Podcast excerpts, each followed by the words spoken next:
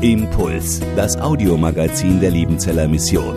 Predigten, Veranstaltungen und Specials weltweit am Leben dran. Impuls zum Nach- und Weiterdenken.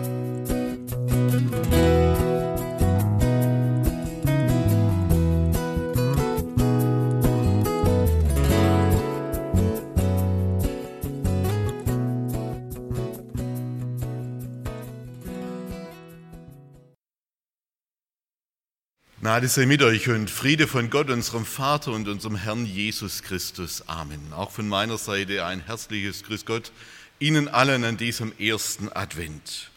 Gottes Wort an diesem Sonntag steht im Römerbrief Kapitel 13, die Verse 8 bis 14. Dort schreibt der Apostel Paulus folgendes. Seid niemandem etwas schuldig, außer dass ihr euch untereinander liebt. Denn wer den anderen liebt, der hat das Gesetz erfüllt. Denn was da gesagt ist in den zehn Geboten, du sollst nicht Ehe brechen, du sollst nicht töten, du sollst nicht stehlen, du sollst nicht begehren und was da sonst an Geboten ist, das wird in diesem Wort zusammengefasst. Du sollst deinen Nächsten lieben wie dich selbst. Die Liebe tut dem Nächsten nichts Böses. Sie ist nun, so ist nun die Liebe des Gesetzes Erfüllung. Und das tut, weil ihr die Zeit erkannt habt, dass die Stunde da ist, aufzustehen vom Schlaf, denn unser Heil ist jetzt näher als zu der Zeit, da wir gläubig wurden. Die Nacht ist vorgerückt, der Tag ist nahe herbeigekommen. So lasst uns ablegen die Werke der Finsternis und anlegen die Waffen des Lichts.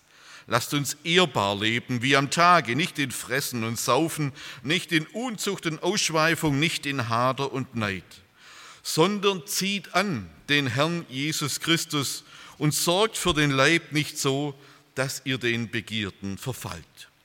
Herr, heilige uns in der Wahrheit, dein Wort ist die Wahrheit. Amen. Liebe Gemeinde, das ist eine ganze Menge, was Paulus uns damit auf den Weg gibt. Und damit wir das auch fassen können, will ich diese Verse einmal in einen Kleiderschrank einsortieren. Denn im letzten Vers, da heißt es, zieht an den Herrn Jesus Christus. Da wird diese Metapher des Anziehens von Kleidern gebraucht um unseren christlichen Stand, um unser christliches Leben greifbar zu machen, verstehbar zu machen, bildhaft zu machen. Und auch sonst geht es in diesen Versen um das Ablegen und das Anlegen von Kleidern und von Rüstungen. Paulus entwirft hier so etwas wie eine christliche Kleiderordnung. Die Kleider sind das, was man uns anzieht und die Kleider sind das, um die es hier geht. Kleider machen Leute, Kleider machen uns zu etwas. Und das soll man sehen. Also stellen Sie sich mal vor Ihren imaginären Kleiderschrank und jetzt überlegen wir mal, was Paulus uns hier zum Anziehen gibt. Das Erste, was er uns zum Anziehen gibt, das ist das Unterhemd, das Christus ist. Christus ist das Unterhemd. Das steht zwar ganz am Ende dieses Textes in Vers 14, aber es gehört sachlich ganz an den Anfang. Zieht an den Herrn Jesus Christus. Ich will das einmal in diese Kleiderordnung übertragen und sage, das ist das Unterhemd. Alles, was noch kommt, alles andere, was noch kommt, muss drüber gezogen werden. Oder umgekehrt, nichts, nichts soll uns näher an unserer Haut und unserem Herzen sein als Jesus zieht an den Herrn Jesus. Das ist die Grundlage für alles, was wir denken, was wir reden, was wir tun. Wenn dieses Unterhemd nicht das Kleidungsstück ist, das unserer Haut und unserem Herzen am nächsten ist, dann ist alles falsch. Ich habe hier noch ein altes T-Shirt vom Christabel 2002 ausgegraben, ganz unten im Kleiderschrank. Da steht drauf, das war das Motto Jesus first, Jesus zuerst. Und das passt wie die Faust aufs Auge. Jeden Morgen beim Aufstehen zuallererst Jesus anziehen. Er ist das Unterhemd, damit wir von seiner Liebe, von seiner Kraft, von seiner Macht, von seiner Vergebung, von all dem, was er schenkt, umhüllt werden. Das muss unsere Haut, das muss unserem Herzen am allernächsten sein. Jesus zuerst. Das mit dem Anziehen ist ein uraltes Bild in der Bibel, taucht schon im Alten Testament auf. Wir haben es vorher in der Schriftlesung gehört. Jesaja sagt, er hat mir die Kleider des Heils angezogen und mich mit dem Mantel der Gerechtigkeit gekleidet. Das ist ein Bild, das Juden gut verstanden haben. Wenn der Priester im Tempel sein priesterliches Gewand anzog, dann machten diese Kleider ihn zu einem anderen Menschen. Wenn er den weißen Ephod, wenn er den weiße, das weiße leinene Priestergewand anzog, dann wurde er zu einem göttlichen Menschen, der befähigt ist, im Allerheiligsten des Tempels in die Gegenwart Gottes zu treten und in der Gegenwart Gottes Gott zu dienen, weil er wie ein Adam geworden ist. Für diesen befristete Zeit, für diese kurze Zeit seines Dienstes wurde er zu einem anderen Menschen. Und dieses Bild wird im Alten Testament und im Neuen Testament aufgenommen. Wenn uns Gott die Kleider des Heils ansieht, dann mag da drin stecken, wer mag. Er wird zu einem neuen, einem anderen, einem gottähnlichen Menschen, der befähigt ist, mit Gott Gemeinschaft zu haben. Und diese Kleider und dieser Mantel, von denen bei Jesaja die Rede ist, die haben einen Namen. Das ist Jesus. Deshalb kann Paulus sagen, zieht an den Herrn Jesus Christus. Er macht euch zu anderen Leuten. Seine Vergebung, seine Gerechtsprechung, die sollen uns umhüllen von oben bis unten. Und alles, was noch drüber angezogen wird, das muss drüber, aber nie drunter. Unten am, an unserem Leib, da muss Jesus sein. Wenn wir im Glauben Christus angezogen haben, dann ist das wie mit einem warmen Unterhemd. Normalerweise sieht man das nicht. Es ist ja da, um Wärme zu geben, aber rein äußerlich sehen Christen aus wie andere Menschen. Was man sehen kann und auch sehen soll, das sind die anderen Kleider, von denen wir gleich noch reden werden. Und dennoch, dieses Unterhemd ist das aller, allerwichtigste Kleidungsstück dieser christlichen Kleiderordnung. Der CVM Westbund der hat mal 100, sein 100-jähriges Jubiläum gefeiert und hat dafür einen Slogan entworfen, der sagte, das Gute dran ist Jesus drin. Was ist das Gute an Christen? Da kann man vielleicht manches missionarische, diakonische, liebevolle aufzählen. Aber liebe Gemeinde, liebe Schwestern und Brüder, das einzig Gute an uns ist nicht das, was draußen ist, das, was man sehen kann an schöner Etikette. Das einzig Gute, was an uns ist, Jesus drin. Und das gilt für uns alle. Das Gute an uns sind nicht unser Edelmut, nicht unsere Großzügigkeit, nicht unsere Hilfsbereitschaft, nicht unser missionarischer oder diakonischer Einsatz. Das mag es alles geben und das ist alles gut und recht. Und das dürfen wir, aber das dürfen wir nicht verwechseln. Diese Dinge machen uns nicht gut. Das Gute dran ist Jesus drin. Oder um es in unserem Bild zu sagen, das Gute dran ist Jesus drunter. Das ist das Unterhemd. Es ist schon einige Jahre her, mittlerweile ist das verboten worden vom DFB und der FIFA, aber vor 10, 15 Jahren, da war es für christliche Fußballer Brauch, wenn sie ein Tor in der Bundesliga geschossen haben, dann rannten die zur nächsten Kamera und rissen ihr Trikot hoch und drunter war ein Unterhemd. Das sah dann so aus, ja. Da haben wir so ein paar Spieler, links oben Lucio, der zog sein Trikot aus, ein edles Trikot von Bayern München und drunter war ein T-Shirt, Jesus loves you. Und unten in der Mitte auch äh, alles Brasilianer, sind brasilianische Christen, die zogen ihr Unterhemd aus, Gott ist meine Kraft. Äh, Jesus ist der Weg. Und rechts oben Lokalpatriotismus, das war ein Brasilianer, der mal beim VfB spielte, nicht lang, aber immerhin. Ademar ist wunderbar, hieß es damals, und der zog immer sein Trikot hoch. Gott ist treu, wenn er ein Tor geschossen hat. Was wird mal das Entscheidende sein, wenn diese Spieler vor Gott stehen? Das Trikot ihres tollen Vereins ist renommiert, ist ehrenwert. Die kickten bei den edelsten und renommiertesten Vereinen der Welt.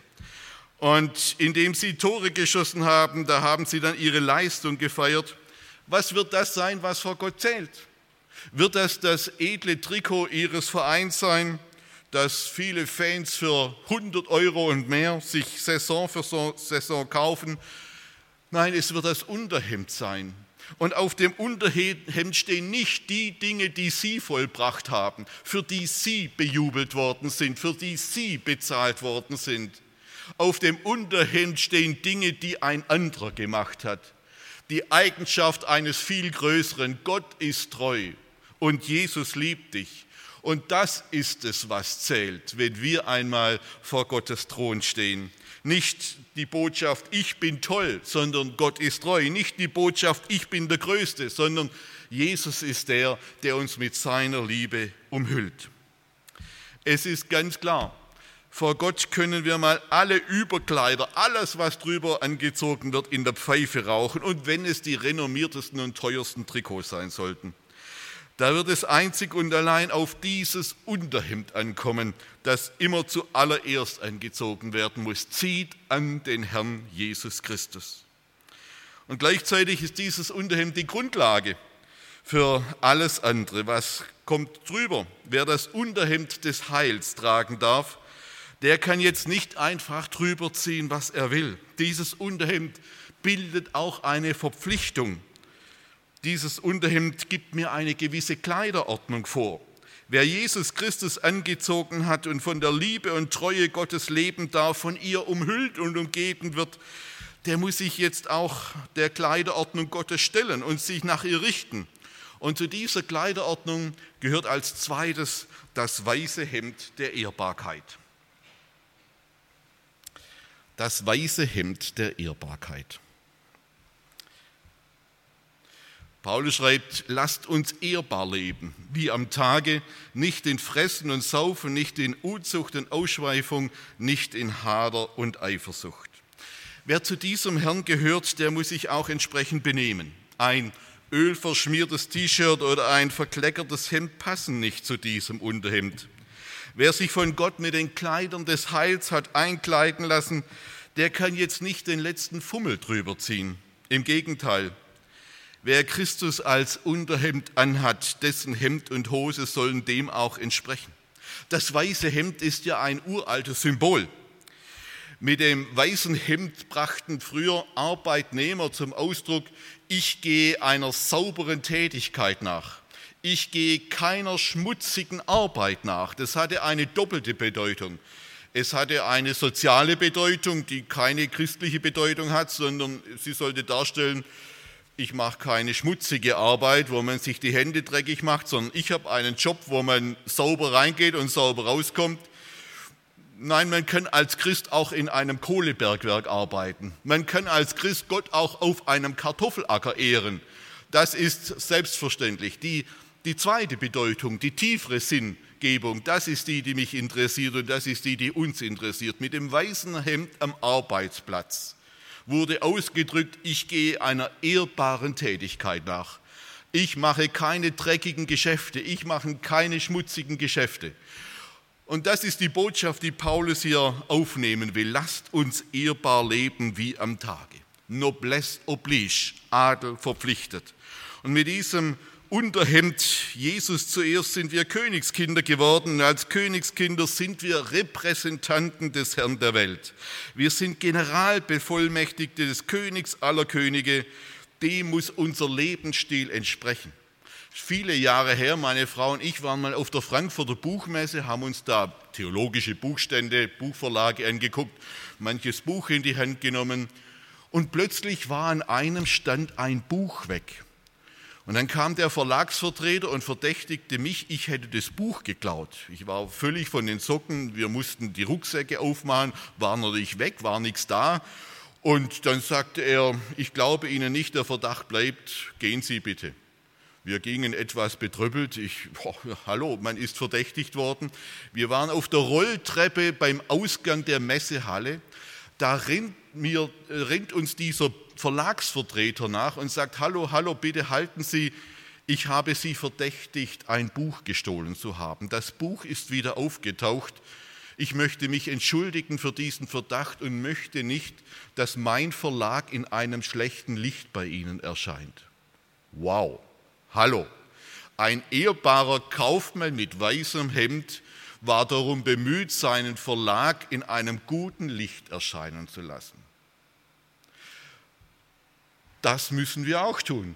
Wir sind Königskinder. Wir stehen nicht für irgendeinen Verlag, der Bücher produziert und verkauft. Wir stehen für den Herrn der Welt. Wir sind Repräsentanten des Herrn dieser Welt. Lasst uns ehrbar leben, damit wir diesen Herrn gut repräsentieren.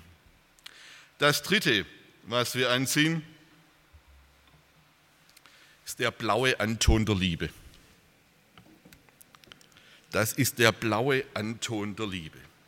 Seid nun niemand etwas schuldig, außer dass ihr euch untereinander liebt, der, denn wer den anderen liebt, der hat das Gesetz erfüllt. Wer das Unterhemd des Heils anhat, der soll sich nicht nur nicht dreckig machen mit dem weißen Hemd der Ehrbarkeit, der soll sich auch entsprechend benehmen der soll auch aktiv Hand anlegen. Der soll die Liebe Jesu ganz praktisch werden lassen. Und die Liebe, um die es im Neuen Testament geht, die hat wenig mit einer rosa Rüschenblume mit lauter Herzchen drauf zu tun, sondern die hat etwas mit einem Arbeitskittel zu tun.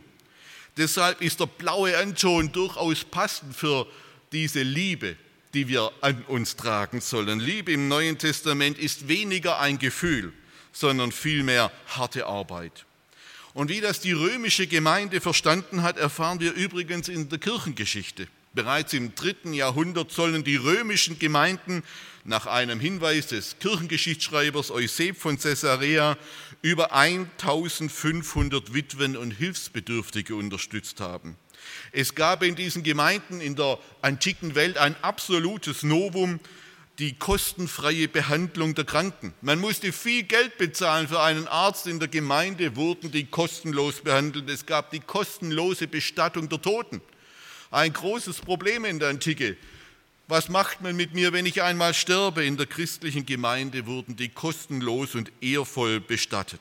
Im vierten Jahrhundert berichtet der heidnische Kaiser Julian as Apostata, Julian der Abgefallene, der wollte im Jahr 361 nochmal das Rad der Zeit zurückdrehen und aus dem christlichen Reich wieder ein heidnisches Reich machen. Und deshalb hat man ihm den Namen der Abgefallene gegeben. Und der ärgerte sich über den Erfolg der so von ihm genannten gottlosen Galiläer. Das waren die Christen. Er sagte, das sind die gottlosen Galiläer. Gottlos deshalb, weil die nicht an die heidnischen Götter glaubten, die heidnischen Götter nicht verehrten. Und ihren Erfolg führte er auf ihr soziales und diakonisches Wirken zurück und umgekehrt auf das Fehlen solchen Engagements auf heidnischer Seite. Für ihn war es eine Schmach, so schreibt er es, eine Schmach, wenn die gottlosen Galiläer neben den ihren auch noch die unsrigen ernähren, die unsrigen aber die Hilfe von unserer Seite entbehren müssen. Und in einem Brief an heidnische Priester schreibt er, äh, oder erwähnt er, dass die Menschenfreundlichkeit gegen die Fremden, die Vorsorge für die Bestattung der Toten und die vorgebliche Reinheit des Lebenswandels der Christen jene Gottlosigkeit des christlichen Glaubens am meisten gefördert und seinen Siegeszug bedingt hätten. Und er forderte ganz entsprechend umgekehrt, dass die heidnischen Priester, die die Adressaten dieses Briefes waren, er fordert sie dazu auf, Herbergen für Fremde, Zufluchtsstätten für Bettler und Asyle für junge Frauen aufzubauen und eine kostenlose Armenspeisung einzurichten. Alles Projekte, die er bei den Christen in Rom seinerzeit gesehen hat. Es sind immer wieder solche Taten der Liebe, die hängen bleiben und die Menschen überwältigen, die uns berühren. Das ist das, was hängen bleibt. Es ist 20 Jahre her, es war so 2000, 2001.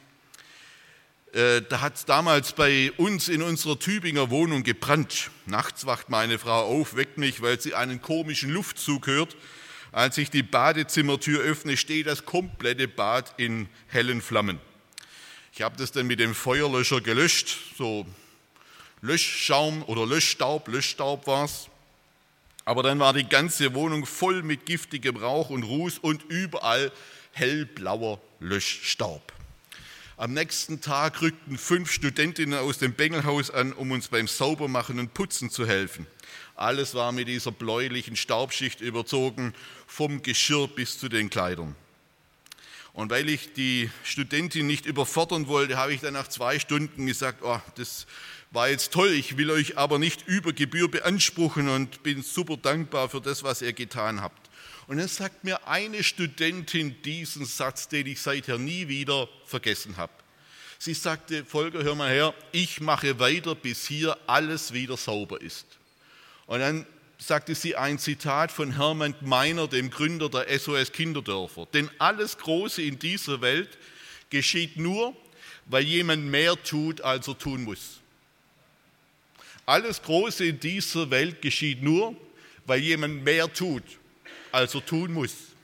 Das ist Liebe. Seid niemandem etwas schuldig, außer dass ihr euch untereinander liebt. So ist nun die Liebe des Gesetzes Erfüllung. Es gibt noch ein viertes und letztes Kleidungsstück und das ist die Reisejacke der Hoffnung. Und das tut, weil ihr die Zeit erkennt, nämlich dass die Stunde da ist, aufzustehen vom Schlaf, denn unser Heil ist jetzt näher als zu der Zeit, da wir gläubig wurden. Die Nacht ist vorgedrungen, der Tag ist nicht mehr fern. Als Christen blicken wir nicht nur auf das, was Jesus uns getan hat und auch nicht nur auf das, was er heute mit uns und für uns tut, sondern wir blicken auch nach vorne auf das, was noch kommt, beziehungsweise genauer gesagt auf den, der kommt. Wir warten auf den wiederkommenden Herrn. Und dieser Termin, der soll schon heute unseren Alltag bestimmen, der soll schon heute hineinragen in unser Leben, soll schon hineinragen in unsere Kleiderordnung. Interessant ist, dass die christliche Adventszeit so manches mit dem jüdischen Passafest zu tun hat. Habe ich vor ein paar Wochen drüber gepredigt und dieses Fest soll ja die Juden oder soll bis heute die Juden an den Auszug aus Ägypten erinnern, beziehungsweise genauer gesagt an den Aufbruch zum Auszug. Und nach 2. Mose 12 soll dieses Passafest, dieses Passamal so gefeiert werden, dass die äh, Lenden umgürtet sind, die Schuhe an den Füßen angezogen sind, mit einem Stab in der Hand und in Eile, ganz ungesund, in Eile soll es gegessen werden. Gottes Volk, so ist sowohl im Alten wie im Neuen Testament, ist nicht ein sesshaftes Volk. Eine Gemeinde ist nie eine sesshafte Gemeinde, egal wie lange sie hier schon leben. Wir sind keine sesshafte Gemeinschaft, sondern eine Gemeinde in Bereitschaft, eine Gemeinde, die bereit ist zum Aufbruch. Ich war mal zum Besuch bei der Flughafenfeuerwehr in Stuttgart. Da hängen die Einsatzkleider so bereit, dass man nur noch hineinspringen muss. Diese Feuerwehr, die muss in zwei Minuten an jedem Punkt des Flughafens sein können. Diese Männer müssen in 20 Sekunden von 0 auf 100 schalten. Da hüpft man in die Klamotten, in die Einsatzklamotten buchstäblich rein. So eilig muss es bei Jesus nicht sein, aber das Bild haben Sie verstanden es geht um die Bereitschaft zum Aufbruch. Dann sollten wir unsere Reisejacke bereit haben, um das zu verlassen, was uns hier so wertvoll ist. Das ist das Thema der Adventszeit. Da richtet sich der Blick weg von den Alltäglichkeiten des Lebens und erhebt sich auf den Herrn, der uns das Versprechen gegeben hat, einmal wiederzukommen, um uns einmal zu sich zu ziehen. Und Paulus sagt, dieser Tag ist heute näher als zu der Zeit, als wir Jesus kennengelernt haben. Und die Reisejacke der Hoffnung, die steht für den Aufbruch, aber eben auch für den Abschied, automatisch auch für den Abschied und das Loslassen. Wenn Jesus morgen wiederkäme, wären Sie bereit, Ihre Karriere loszulassen? Wären Sie bereit, Ihr Hab und Gut loszulassen? Wären Sie bereit, Ihr Hobby loszulassen? Wären Sie bereit, all das loszulassen, was Ihnen hier lieb und teuer ist? Das sind die Adventsfragen, die Paulus uns stellt mit diesen Versen. Es sind die Fragen, ob wir bereit sind für ihn, wenn er wiederkommt. Die Nacht ist vorgerückt, der Tag ist nahe herbeigekommen. Wir haben über die christliche Kleiderordnung gesprochen. Als erstes kommt Christus als Unterhemd, Jesus zuerst dann das weiße Hemd der Ehrbarkeit, dann der blaue Anton der Liebe und zum Schluss die Reisejacke der Hoffnung. Wer so angezogen ist, wer so gekleidet ist, ob wir es ästhetisch schön finden oder nicht, ist völlig wurscht. Aber wer so angezogen ist, der kann Advent feiern. Amen. Impuls ist eine Produktion der Liebenzeller Mission. Haben Sie Fragen? Würden Sie gerne mehr wissen? Ausführliche Informationen und Kontaktadressen finden Sie im Internet unter www.liebenzell.org. Die Liebenzeller Mission produziert ebenfalls das Fernsehmagazin Weltweit am Leben dran.